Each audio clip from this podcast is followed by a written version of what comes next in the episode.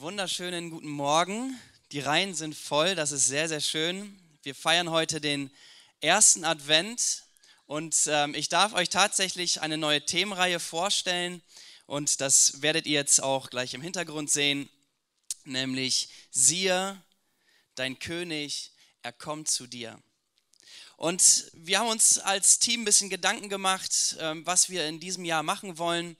Und ich möchte euch heute ganz kurz mit hineinnehmen, ähm, was, ja, was das bedeutet. Siehe, dein König kommt zu dir. Es ist ein, ein Text oder ein Vers aus Sacharja 9, Vers 9. Sacharja ist ein Buch aus dem Alten Testament, das vorletzte Buch, so wie du das in deiner Bibel findest. Und Sacharja ist ein Prophet, ein Prophet aus Israel.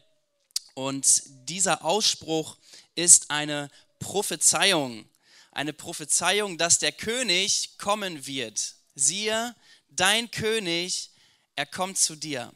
Und was das auch noch für uns heute an Bedeutung hat, da möchte ich dich einfach ganz gerne mit hineinnehmen. Und wir werden in den nächsten Wochen bis Heiligabend uns nur mit diesem Vers auseinandersetzen. Jetzt fragst du dich, okay, das wird doch bestimmt langweilig, oder? Nur mit diesem einen Vers. Nein, das wird richtig gut werden. Und wir wollen einzelne Aspekte aus diesem Vers hervorheben. Und heute werde ich starten mit dem ersten Wort, nämlich siehe. Okay, was soll man dazu alles sagen? Ähm, Leute, ich werde euch eine Menge dazu sagen und ich hoffe, dein Herz ist offen ähm, für, für das, was, ja, was Gott auch uns als Team aufs Herz gelegt hat. Wir hatten die letzten Wochen ein, ein Motto oder ein Thema, das hieß Awake My Soul. Ich hoffe, du kannst dich noch erinnern, das ist ein Ausspruch Davids aus dem Psalm 57. David sagt es nämlich, Awake my, my soul oder auf Deutsch gesagt, wach auf mein Herz oder meine Seele, wach auf. Und da heißt es dann, dir Herr bringe ich meinen Dank, von dir will ich singen vor allen Völkern denn deine Güte reicht bis an den Himmel und deine Treue so weit die Wolken gehen. Kennst vielleicht sogar ein Lied davon, ne? ein sehr, sehr beka bekannter Psalm. Und David spricht das aus in einer Situation, wo es ihm wirklich, wirklich schlecht geht. Andi hat gerade schon gesagt, ey, du darfst zur Ruhe kommen in Jesus. Und David, David ist unter Verfolgung. Er ist in einer Höhle, er versteckt sich. Warum? Weil Saul, König Saul, ihn umbringen möchte. Das heißt, ihm ist gar nicht nach Freude zumute, ihm ist gar nicht danach zumute, dass ihm, ihm irgendwie gut gehen könnte. Und trotzdem sagt er, stopp, wach auf mein Herz, ich will Gott wieder anbeten. Ich will Gott wieder in den Mittelpunkt meines Lebens bringen. Ich will ihm die Ehre geben, unabhängig von den Umständen. Und ich möchte dich heute fragen, ey, bist du wach? Ja, hat die, hat die, Reihe, äh, die Reihe so ein bisschen Nutzen gehabt in deinem Leben? Bist du wach? Hast du dir das selber zugesprochen? Ist dein Herz und deine Seele wieder erfrischt? Bist du selber aus dieser Höhle rausgekommen, so wie Pia uns das gesagt hat? Wir haben verschiedene Themen uns angeguckt. Wir haben ein Thema über den Heiligen Geist gehört, was er damit zu tun hat, dass dein Herz erfrischt ist. Das Thema Abendmahl. Wir hatten einen richtig, richtig tollen Lobpreisabend. Und ähm, da ging es darum, wirklich zu sagen, ey, wach auf mein Herz wach auf meine Seele. Und ich möchte dich fragen, bist du wach? Ist dein Herz wieder belebt, Gott zu ehren? Ist dein Herz wieder belebt, ihn anzubeten, ihn wieder ins Zentrum zu rücken? Und genau da wollen wir wieder anknüpfen. Und deswegen haben wir hier einen richtig tollen Übergang auch zu der jetzigen Serie äh, und ganz besonders auch jetzt passend zum ersten Advent mit dem Thema Siehe. Siehe, dein König er kommt zu dir. Advent, wer weiß, was es bedeutet? Einmal richtig laut. Oh, sehr gut. Genau. Das kommt aus dem lateinischen Adventus Domini und heißt Ankunft des Herrn. Ankunft des Herrn. Und die Adventzeit hat einen doppelten Charakter. Zum einen ist sie eine Vorbereitungszeit auf Weihnachten, also wo wir uns an das erste Kommen Jesu erinnern, den Sohn Gottes, der zu uns auf die Erde kam, zu uns Menschen, um uns zu dienen und Erlösung von Schuld und auch Frieden zu bringen. Aber zum anderen soll sie unser Herz auf das zweite Kommen Jesu vorbereiten. Denn Jesus, er kommt wieder. Ich weiß nicht, ob du das noch weißt. Ja, Jesus, er kommt wieder. Und die Adventszeit soll uns ausrichten auch auf das zweite Kommen Jesu. Und meine Frage ist, bist du wach? Bist du bereit? Siehe, dein König, er kommt zu dir. Und das ist das Ziel der Adventszeit. Wir wollen uns vorbereiten. Wir wollen uns fokussieren. Denn der König kommt. Nicht irgendwer, der König kommt. Wir haben das vorhin schon in der Anbetungszeit gehört und auch Andi hat uns damit hineingenommen. Tina hat was dazu gesagt. Der König, Jesus, er kommt. Und ich möchte mit euch diese beiden Aspekte kurz anschauen. Zum einen das erste Kommen Jesu, aber auch das zweite Kommen Jesu, wo ich auch so ein bisschen den Fokus drauf legen möchte heute. Weil ich glaube, wir bleiben häufig in der Adventszeit nur beim ersten Punkt stehen, oder? Wir setzen uns mit dem auseinander, ja, was an Weihnachten passiert ist. Jesus ist geboren in der Krippe. Es ist irgendwie so schön und gemütlich, die Adventszeit. Wir zünden Kerzen an. Wir machen vielleicht zu Hause einen Glühwein auf oder, ein, oder einen Kinderpunsch. Wir backen Kekse und machen Lichter an, Lichterketten. Also wir wollen das ja gemütlich haben, oder? Irgendwie ist das, das ist so wir verbinden Adventszeit, Weihnachtszeit mit gemütlich, schön, tolle Atmosphäre, tolle Gerüche, ähm, Mandaringerüche, oder? Also man, wenn man Mandarinen irgendwo riecht, dann denkt man doch direkt, boah, jetzt geht's los, Adventszeit hat begonnen. Und, und manchmal frage ich mich, ist es denn eigentlich, also hilft mir das eigentlich, mich zu fokussieren auf die wahre Bedeutung von der Adventszeit und von Weihnachten? Ich glaube eigentlich nicht so sehr, also es ist richtig toll und schön, aber es ist so wichtig, dass wir uns trotzdem damit auseinandersetzen, was ist denn die wahre Bedeutung von Advent? Was ist denn die wahre Bedeutung auch von der Weihnachtszeit? Und ich möchte mit euch ganz kurz einsteigen in Sacharja äh, 9, Vers 9. Siehe, dein König, er kommt zu dir. Und bevor wir jetzt gleich hier diesen ähm, Text uns genauer angucken, möchte ich dir ganz kurz was im Kontext sagen. Also in, in was für eine Situation ist dieser Vers geschrieben? Zacharia, habe ich vorhin schon gesagt, ist ein Prophet Israels und zwar im Jahr 520 vor Christus. Vielleicht erinnerst du dich noch, vor einiger Zeit habe ich eine Predigt gehalten und ein bisschen etwas über die Geschichte Israels erzählt, ziemlich zum Ende. Es gab das Nordreich und es gab das Südreich. Das Nordreich wurde Israel genannt, das Südreich Juda mit der Hauptstadt Jerusalems. Und Gott hatte Gericht angekündigt über Israel, das Nordreich und auch über das Südreich. Und das Nordreich wurde 722 vor Christus von den Assyrern erobert und 587 vor Christus wurde auch das Südreich, nämlich Juda, durch Babylon erobert. Und der Prophet Sacharja wirkte ein bisschen später. Denn Gott hat angekündigt, ja, ihr werdet in Ex, in Ex, äh, ins Exil gehen, in Gefangenschaft, aber das nur 70 Jahre. Dann werde ich euch wieder sammeln und zurückbringen in euer Land. Und da beginnt die Geschichte zum Beispiel von Nehemia wo er die Stadtmauer Jerusalems aufbaut. Oder die Geschichte von Esra, der Recht und Ordnung ins Volk wieder reinbringt. Und zu dieser Zeit wirkt auch der Prophet Haggai und auch der Prophet Sacharja.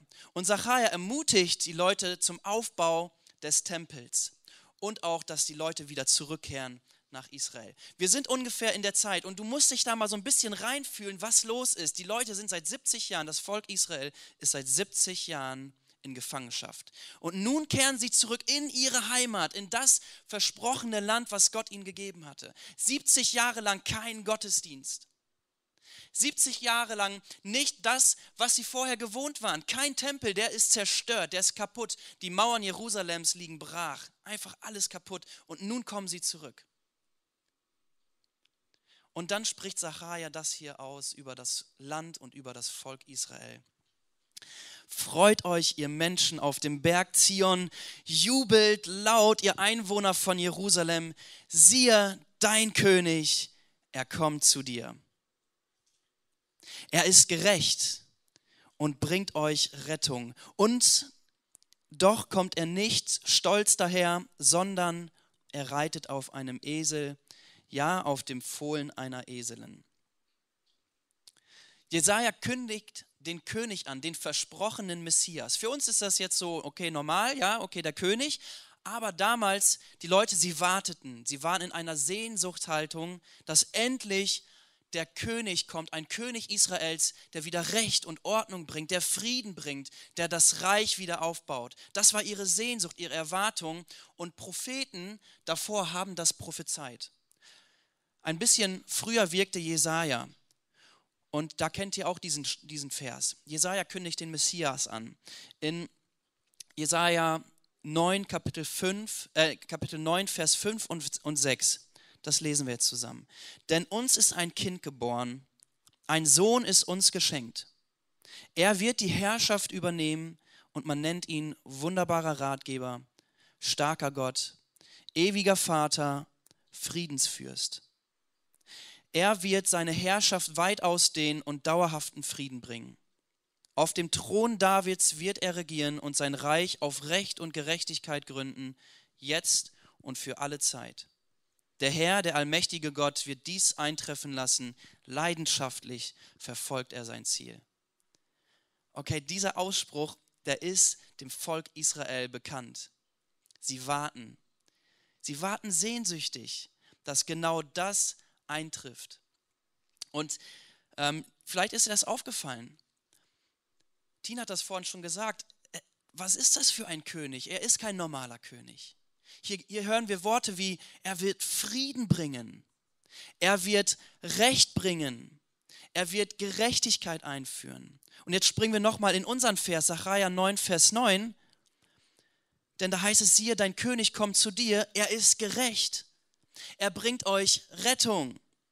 Und doch kommt er nicht stolz daher oder anders übersetzt, er ist demütig. Und er kommt auf einem Esel. Wow, ein König, der auf einem Esel kommt. Ist das, was, was du erwarten würdest? Ja, für uns ist es heute ein bisschen fremd, ja. Aber zu damaliger Zeit ein König auf einem Esel im Ernst? Ein König, der hatte ein Streitross, ein Riesenpferd, voll gepanzert und richtig schön geschmückt, ja, also majestätisch. Und dieser König, der kommt auf einem Esel, wen will er erobern? Also keine Chance, mit einem Esel doch nicht. Ein Esel ist zu dieser Zeit ein Zeichen des Friedens. Jesus kommt nicht mit der Message, einen großen Streitross und mit Kampfansage, ich werde jetzt alle platt machen. Nein, er kommt in Frieden. Er kommt auf einem Esel und wir wissen natürlich aus Matthäus 21, dass Jesus das an Palmsonntag genau erfüllt hat. Jesus zog in Jerusalem auf einem Esel ein und die Menschen riefen Hosianna, gelobt sei der, der kommt im Namen des Herrn, der Messias. Und deswegen heißt es hier auch in dem Text, freut euch, jubelt, denn der König, er kommt. Ey, was muss das für eine Hoffnung gewesen sein für das Volk, oder? Sie kommen zurück in ihr Land und sie, sie, sie hören von Sacharja, von dem Propheten, der König, er macht sich auf den Weg. Er wird kommen und er wird Frieden bringen. Macht euch bereit. Seht hin, siehe, der König, er kommt. Und hier kannst du eine Sache wirklich lernen, die möchte ich dir mitgeben.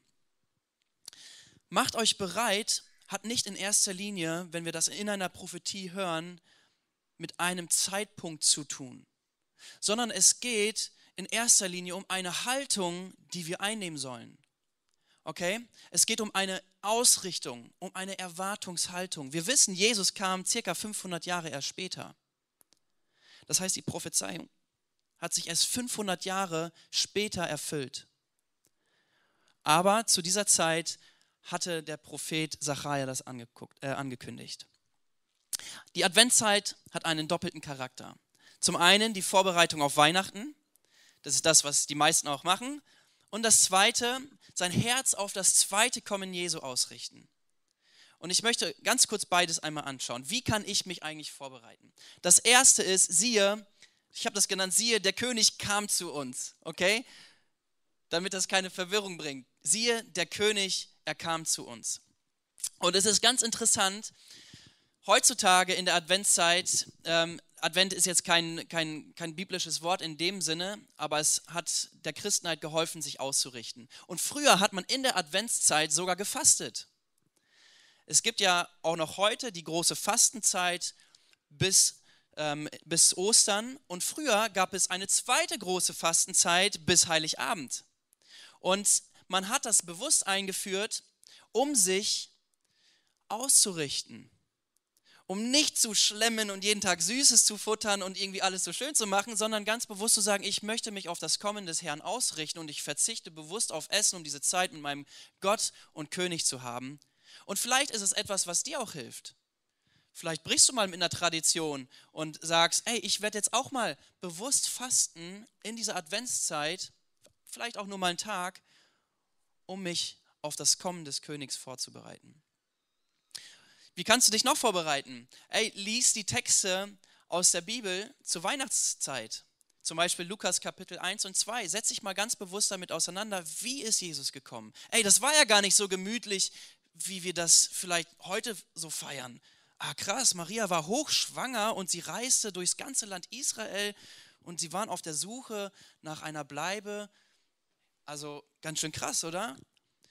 Oder setz dich mit Texten auseinander, die über den Grund von Jesu Kommen ähm, sprechen. Wir haben in der Philippa-Reihe über äh, den Christus-Hymnus gehört. Er, der Gott in allem gleich war, hielt es nicht wie ein Raub fest, Gott gleich zu sein. Nein, er entäußerte sich und kam als Mensch auf die Erde. Warum? Weil er dich und mich im Blick hatte. So kannst du dich auf Weihnachten vorbereiten. Setz dich mit den Texten auseinander, die das Warum dahinter erklären. Jesus kam auf die Erde, um sein Reich zu bauen. Mit uns. Du kannst Teil davon sein, Gottes Reich hier auf der Erde zu bauen. Setz dich damit auseinander in dieser Weihnachtszeit. Denn siehe, der König, er kam zu uns und das hat etwas mit dir und mit mir zu tun. Okay, ich glaube, da weißt du auch genug, wie das, was man da machen kann. Ich möchte jetzt viel mehr in den Text einsteigen, den ich viel herausfordernder finde für die Weihnachtszeit. Siehe, dein König, er kommt zu dir, denn Jesus, er kommt wieder. Und ich möchte uns als Kirche und uns alle einfach ermutigen, genau das auch mit in den Blick zu nehmen für diese Adventszeit, für diese Weihnachtszeit. Jesus, er kommt wieder. Was hat das mit dir und mit mir zu tun? In Matthäus Kapitel 24 äh, und 25 finden wir einige Reden von Jesu über die Endzeit, also über die Zeit, wenn Jesus wiederkommen wird. Und ein Satz, den du da ganz häufig finden wirst, ist, seid wachsam, denn ihr wisst nicht, an welchem Tag euer Herr kommt. Seid wachsam, denn ihr wisst nicht, an welchem Tag euer Herr kommt. Eins steht fest, siehe, dein König, er kommt. Das steht fest. Jesus hat es selbst angekündigt, als er in den Himmel hochgefahren ist. Er wird kommen. Wir wissen aber nicht den Zeitpunkt und wir erinnern uns, der Zeitpunkt ist auch nicht das Entscheidende, sondern meine Haltung, meine Ausrichtung in dieser Zeit. Und ich möchte jetzt einen Text vorlesen, ein Gleichnis ähm, aus Matthäus Kapitel 25. Den haben wir nicht hinten dran, deswegen musst du einfach mal gut zuhören. Wenn der Menschensohn kommt, wird es mit dem Himmelreich wie mit zehn Brautjungfern sein, die ihre Fackeln nahmen und dem Bräutigam entgegengingen. Fünf von ihnen waren töricht und fünf waren klug. Die Törichten nahmen zwar ihre Fackeln mit, aber keinen Ölvorrat. Die Klugen dagegen hatten außer ihren Fackeln auch Gefäße mit Öl dabei. Als sich nun die Ankunft des Bräutigams verzögerte, wurden sie alle müde und schliefen ein. Mitten in der Nacht ertönte plötzlich der Ruf, der Bräutigam, er kommt, geht ihm entgegen. Die Brautjungfern wachten alle auf und machten sich daran, ihre Fackeln in Ordnung zu bringen. Die Törichten sagten zu den Klugen, gebt uns auch etwas von eurem Öl, unsere Fackeln gehen aus. Aber die Klugen erwiderten, das können wir nicht, es reicht sonst weder für uns noch für euch. Geht doch zu einem Kaufmann und holt euch selbst, was ihr braucht. Während die Törichten weg waren, um Öl zu kaufen, kam der Bräutigam. Die fünf, die bereit waren, gingen mit ihm in den Hochzeitssaal. Dann wurde die Tür geschlossen. Später kamen auch die anderen Brautjungfern und riefen, Herr, Herr, mach uns auf. Doch der Bräutigam antwortete, ich kann euch nur das eine sagen, ich kenne euch nicht. Seid also wachsam, schloss Jesus, denn ihr wisst weder den Tag noch die Stunde im Voraus.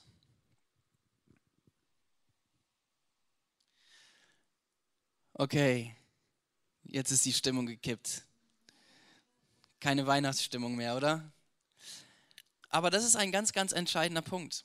Ich denke, du kennst dieses Gleichnis. Vielleicht verbindest du das nicht mit Advent, vielleicht auch nicht mit Weihnachten, aber es hat ganz viel damit zu tun. Denn Jesus, er kommt wieder. Und die Frage ist, bin ich dafür bereit?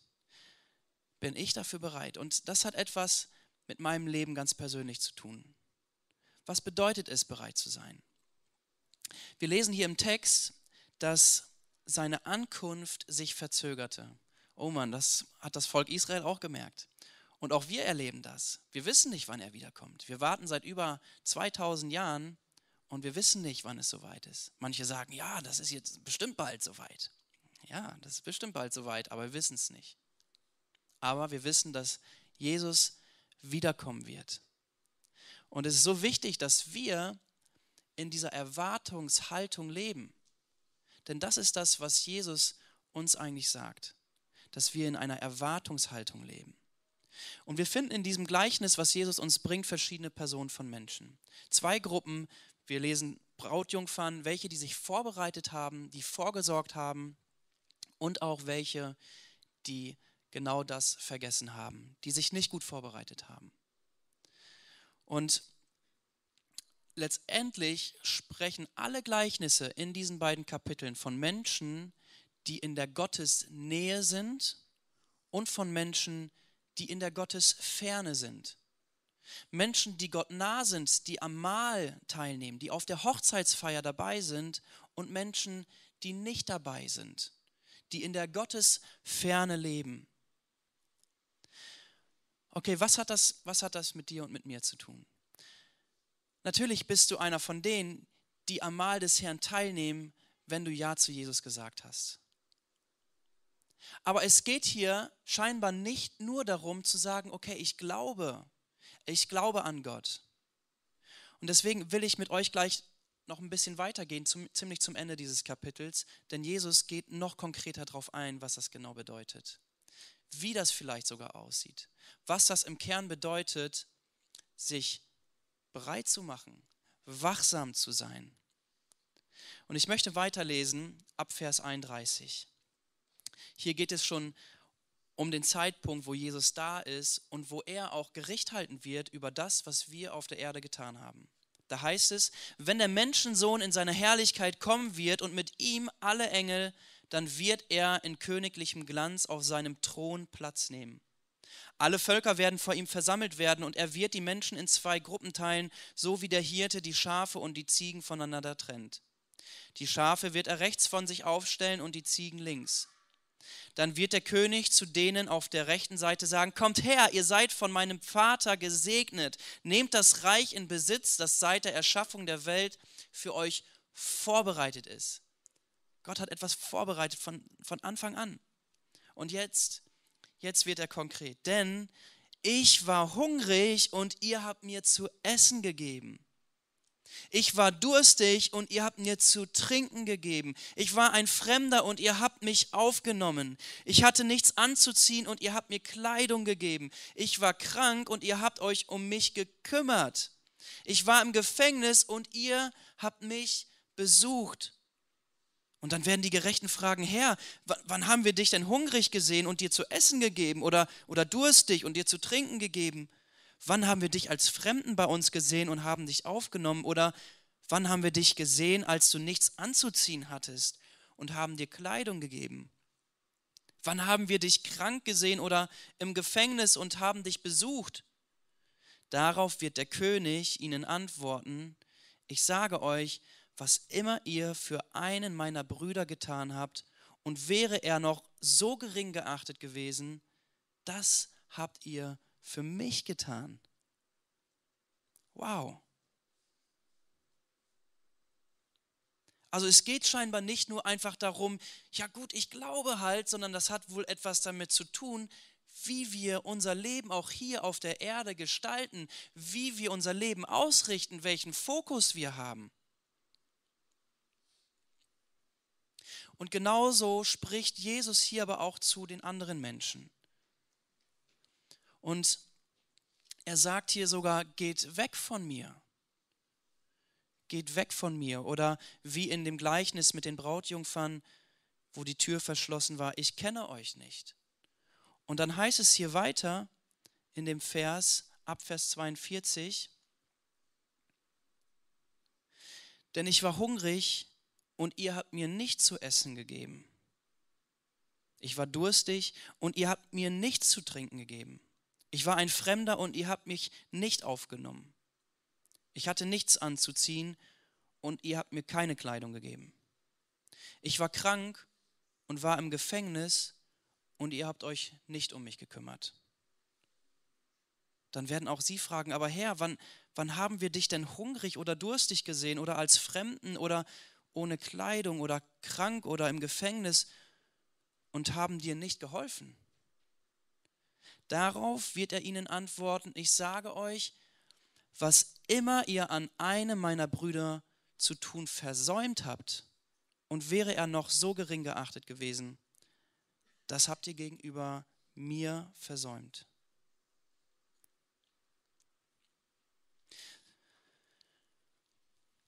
Ja, das ist doch mal ein krasser Text, oder? Passt ja zu Heiligabend, passt ja zur Adventszeit, zur Weihnachtszeit, ja. Er passt sehr gut in diese Zeit rein.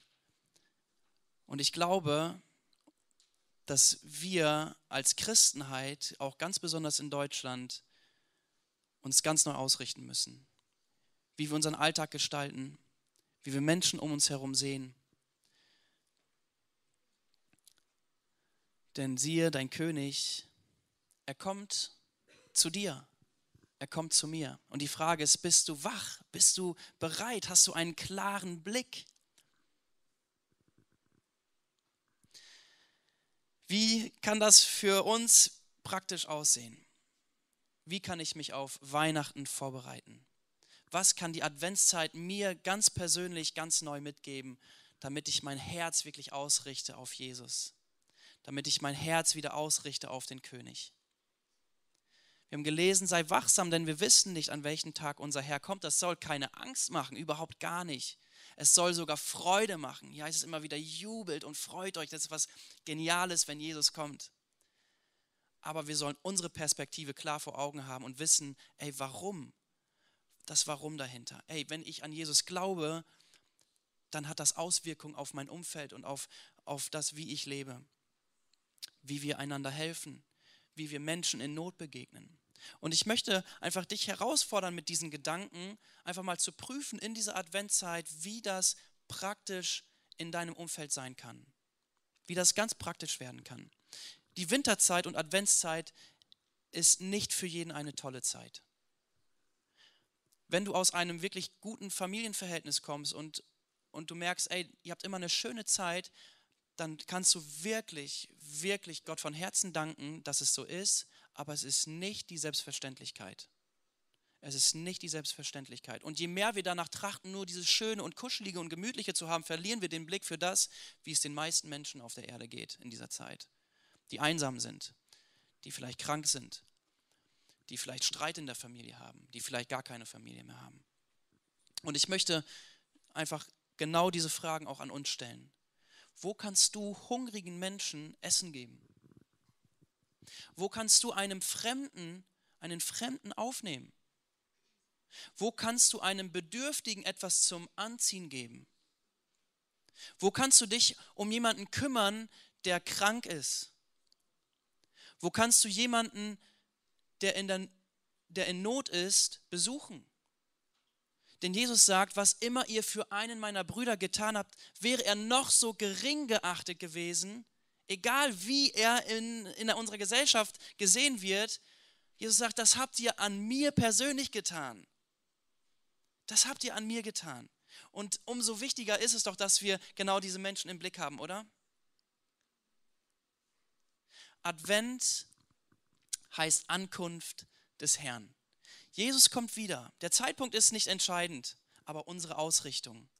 Siehe, der König, er kommt zu dir. Bist du bereit, Siehst du, hast du offene Augen, hast du ein offenes Herz?